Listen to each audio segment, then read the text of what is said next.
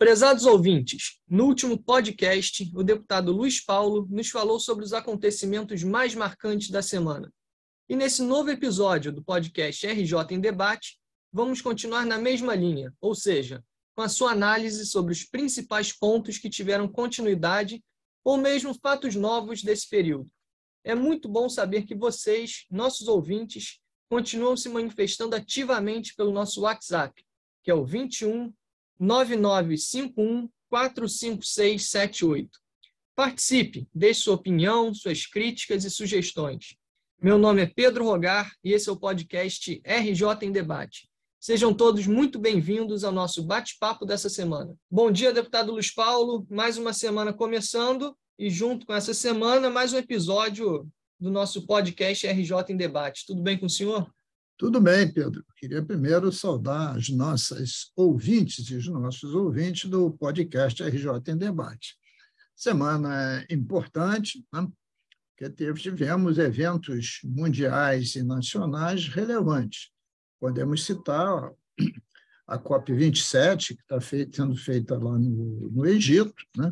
que o presidente, futuro presidente Lula participou ativamente, temos ainda lá no nosso Oriente Médio né, a realização de mais uma Copa do Mundo no Catar, né, e aqui temos todas as discussões a respeito do governo de transição, né, governo que vai assumir em 1 de janeiro de 2023.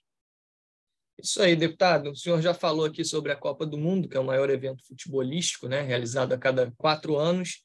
Eu sei que o senhor é apaixonado por esporte principalmente pelo futebol. E aí eu pensei em fazer um bate-bola futebolístico para começar esse episódio do nosso podcast. O senhor topa?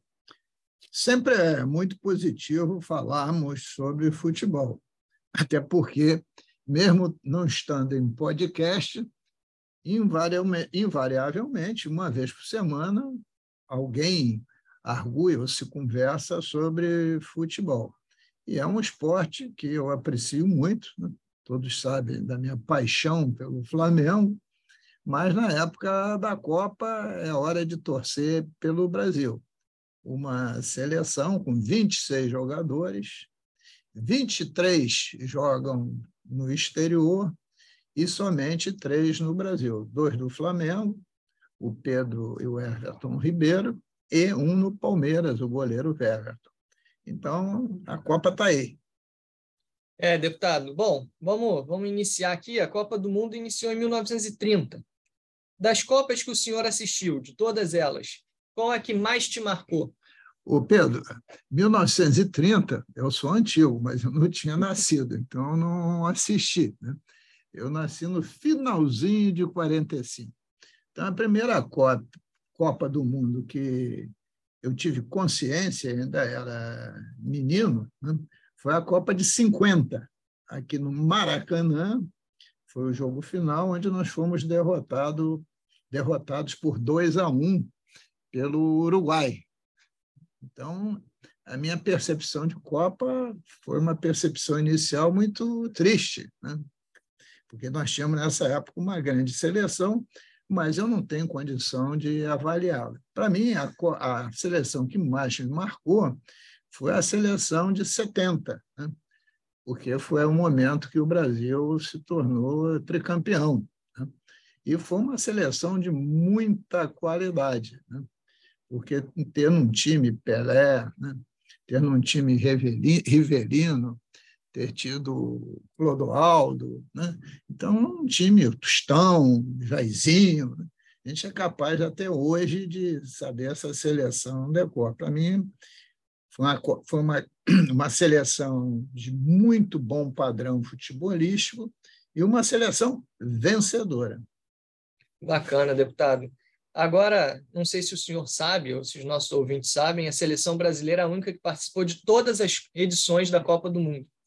De todas essas seleções brasileiras que já disputaram uma Copa do Mundo, na sua opinião, qual tinha o elenco mais forte? É, é muito difícil, viu, Pedro? A gente comparar jogadores de futebol de épocas diversas, porque altera-se a forma física do jogador, as táticas de jogo, né? Então, é muito difícil de você fazer essas comparações. Né? Mas eu continuo dizendo, a Copa de 70, para mim, tinha o maior elenco de craques. Por exemplo, pouco se fala nas Copas de um Gerson, famoso canhotinha de ouro, né? que é da Copa de 70. Será que o futebol do Gerson, de altíssima qualidade, mas não de grande velocidade, não de grande combate, teria mais efetividade do que hoje? Né? Não sabemos. Como é que a gente vai comparar né? se Vavá, na mesma seleção, era melhor do que o Mazola, na seleção de 58? Né? Então, eu ainda prefiro ficar com o elenco da que mais me impactou, que foi o elenco da Copa de 70. Porque tivemos depois grandíssimos jogadores e seleções muito, muito positivas. Mas a que me marcou mais foi essa. Deputado, agora o senhor já falou aqui de Pelé, citou, né? Pelé, Garrincha, Zico, Rivelino, diversos outros craques da seleção de 70. O senhor seria capaz, é difícil, né? Porque a gente sabe que a seleção brasileira é repleta de craques desde lá atrás até os tempos atuais. Mas o senhor seria capaz de citar cinco jogadores, pode ser brasileiro ou não brasileiro, mas aqueles que marcaram, te marcaram, né? Que você sempre vai lembrar. Bom, eu vou começar por cinco só do Brasil, porque só no Brasil eu poderia citar uns 50. Mas vou começar, evidentemente, pelo Pelé, que para mim foi o maior jogador de todos os tempos. Pelé não era do Flamengo, não, apesar de ter tido uma passadazinha lá no Flamengo, mas ele se projetou como jogador do Santos. Segundo jogador que eu coloco também num pedestal de grande diferencial era do Botafogo, Garrincha, um ponta-direita excepcional. E foi um dos grandes responsáveis por duas Copas, né? de 58 e 62 um jogador extraordinário. Né? Mas nós temos é, é, ainda que, que citar jogadores que não são só atacantes. Né? Nós tivemos naquela seleção de 58 um formidável jogador de meio de campo que chamava-se Zito. Né? tivemos na Copa de 70, volto a dizer, uma dupla de meio-campo extraordinária, Clodoaldo e Gerson. Né? Só aí eu já citei seis. Né? Mas se você regredir, voltar o tempo, você tem lá Leônidas da Silva. Se você quiser sair do Brasil, né? você pode ir aqui pertinho, na Argentina, né? e tinha lá o nosso Diego Maradona. Se quiser ir à Espanha, tinha de, de Stefano. Se você quiser a Alemanha, tem Beckenbauer. Enfim, mas é um elenco muito grande de, de grandes jogadores. Mas o Brasil é o grande celeiro de jogadores do mundo e a única seleção que já foi campeã do mundo né, mais vezes. Estamos a caminho do Hexa. Isso mesmo, deputado. Agora, para a gente chegar ao Hexa, a gente tem que passar primeiro pela fase de grupo. O Brasil está no grupo G, junto com Sérvia, Suíça e Camarões. A gente sabe que futebol se ganha dentro de campo, né?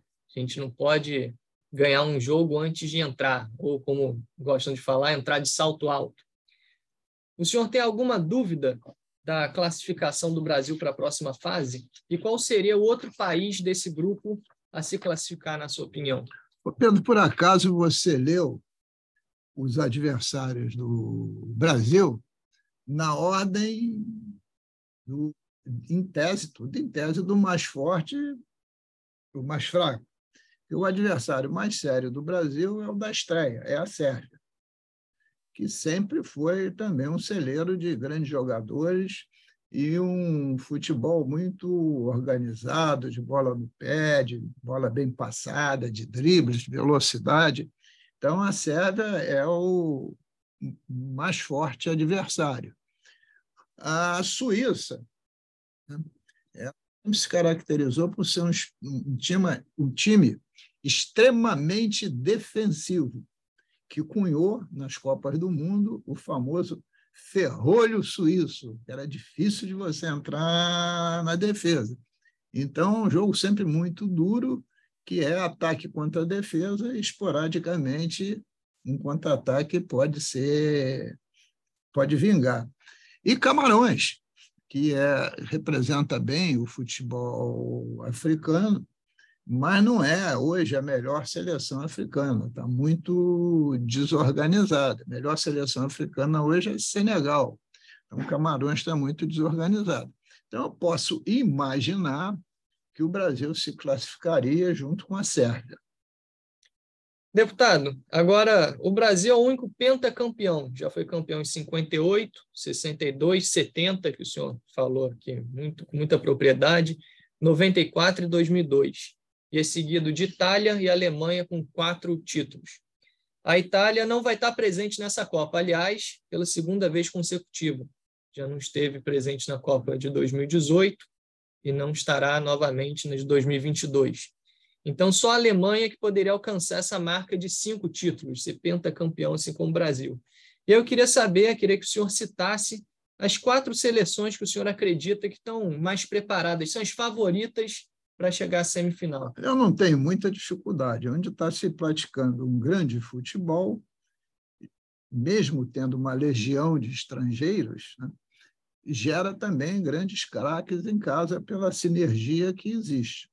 Então, além do Brasil, tem que citar a Alemanha, né, que tem lá os grandes times do mundo, a própria Inglaterra, tem seleção muito forte, e ninguém vai poder menosprezar a França, que é a última campeã mundial, né? e que também tem lá o PSG com um time estelar. Né? É claro, você não está esquecendo a Espanha. É verdade, não estou esquecendo, estou limitado a número de quatro, porque se fosse cinco, eu incluía a Espanha. Eu queria agora que o senhor apontasse quatro jogadores dessa nossa seleção atual que mais se tem, tem, mais chance de destacar? Aqueles que o senhor acha que assim que a população brasileira que o, que o torcedor vai poder olhar e com mais atenção vai falar assim olha esse tem chance de trazer o hexa para gente. Olha só esta seleção brasileira se caracteriza no meu entendimento por um ataque muito forte. Um ataque muito forte. Então temos que citar né? É, o Neymar, evidentemente, o Vinícius Júnior pela esquerda, pela direita tem lá o Anthony, né? são três grandes jogadores, né?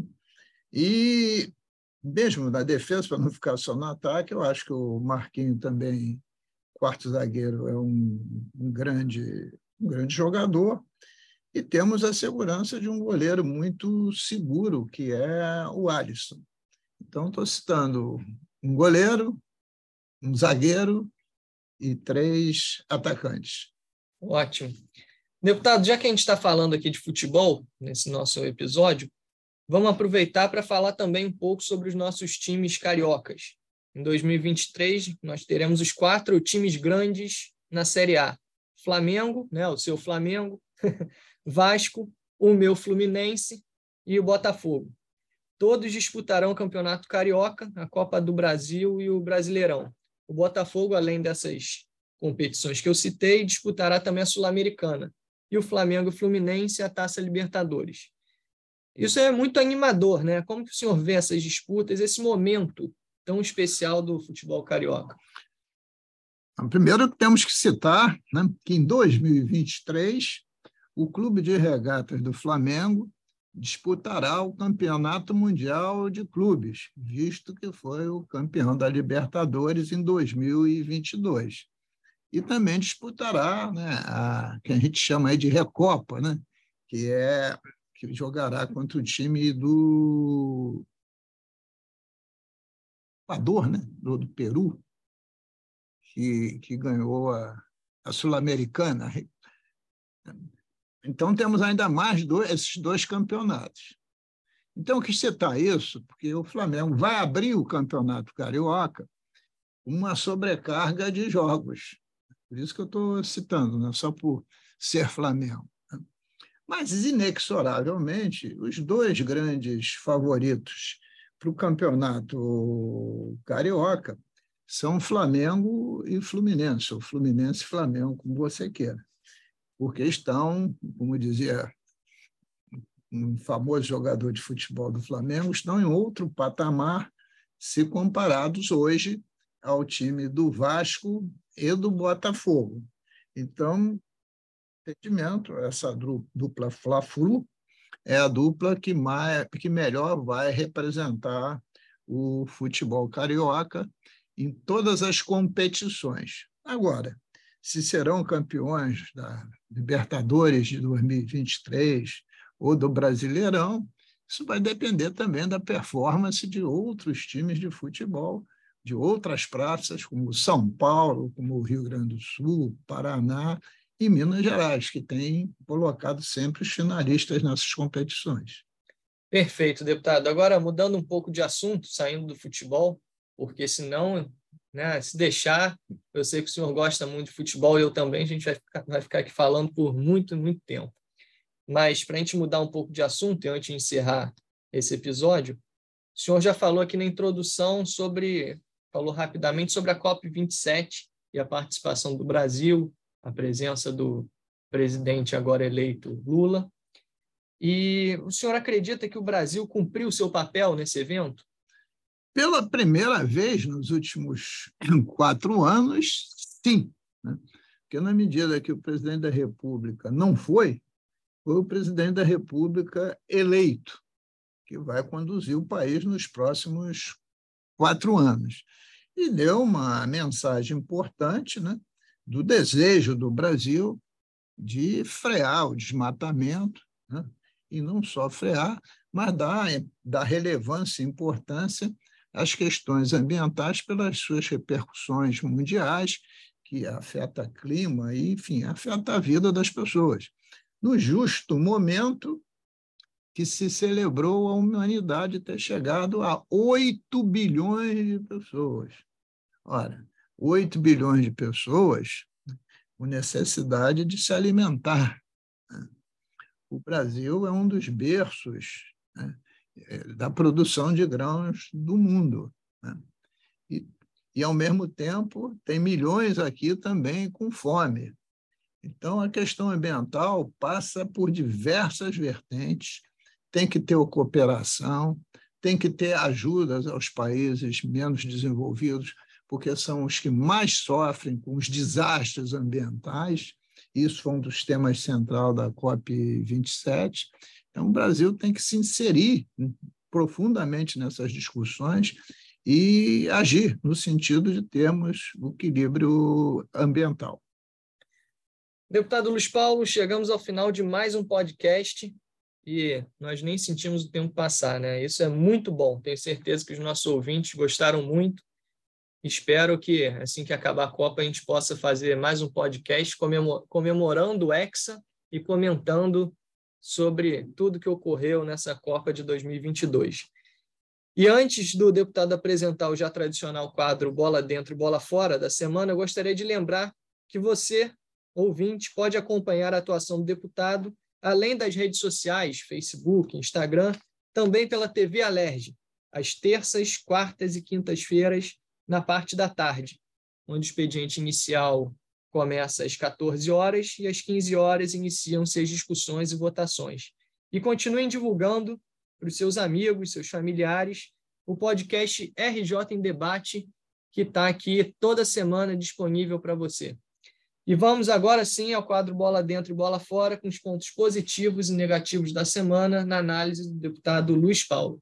A bola fora de hoje vai para os últimos acontecimentos ocorridos aqui na nossa Baía de Guanabara, quando um navio graneleiro que estava ancorado na Bahia há seis anos, né, as suas âncoras se romperam e ele, levado por uma tempestade que se abateu aqui, abalroou vãos da Ponte Rio-Niterói.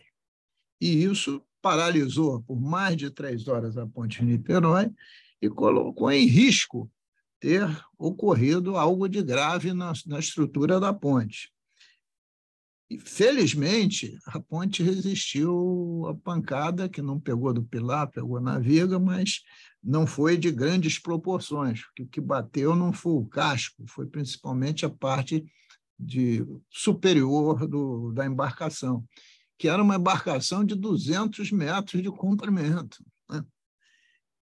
É inacreditável que, com um navio abandonado, fica ancorado na Baía de Guanabara com litígio judicial por seis anos, sem se vistoriar as âncoras que foram se deteriorando, sem achar que isso não ia correr, é, é, provocar uma tragédia que quase veio ocorrer.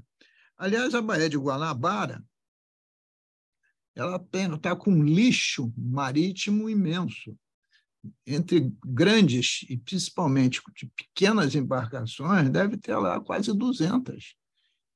E a responsabilidade é geral, é da União. Por quê? Porque a Companhia dos Portos é que tem que administrar essas contradições. Mas também tem a DOCAS, tem o IBAMA, também é do Estado que tem o INEA, e também dos municípios lindeiros da Baía de Guanabara, que tem as suas secretarias de meio ambiente. Então, tem que haver um esforço coletivo né, para tirar esse lixo todo que está largado na Baía de Guanabara e muitas vezes servindo de abrigo para contrabando, para narcotráfico, para armas e toda a sorte de outros crimes. A bola dentro de hoje, né, ela vai em direção da celebração da Semana da Consciência Negra. Sempre que houver oportunidade, temos que levantar nossas vozes contra qualquer tipo de preconceito, principalmente em relação à discriminação e à opressão racial.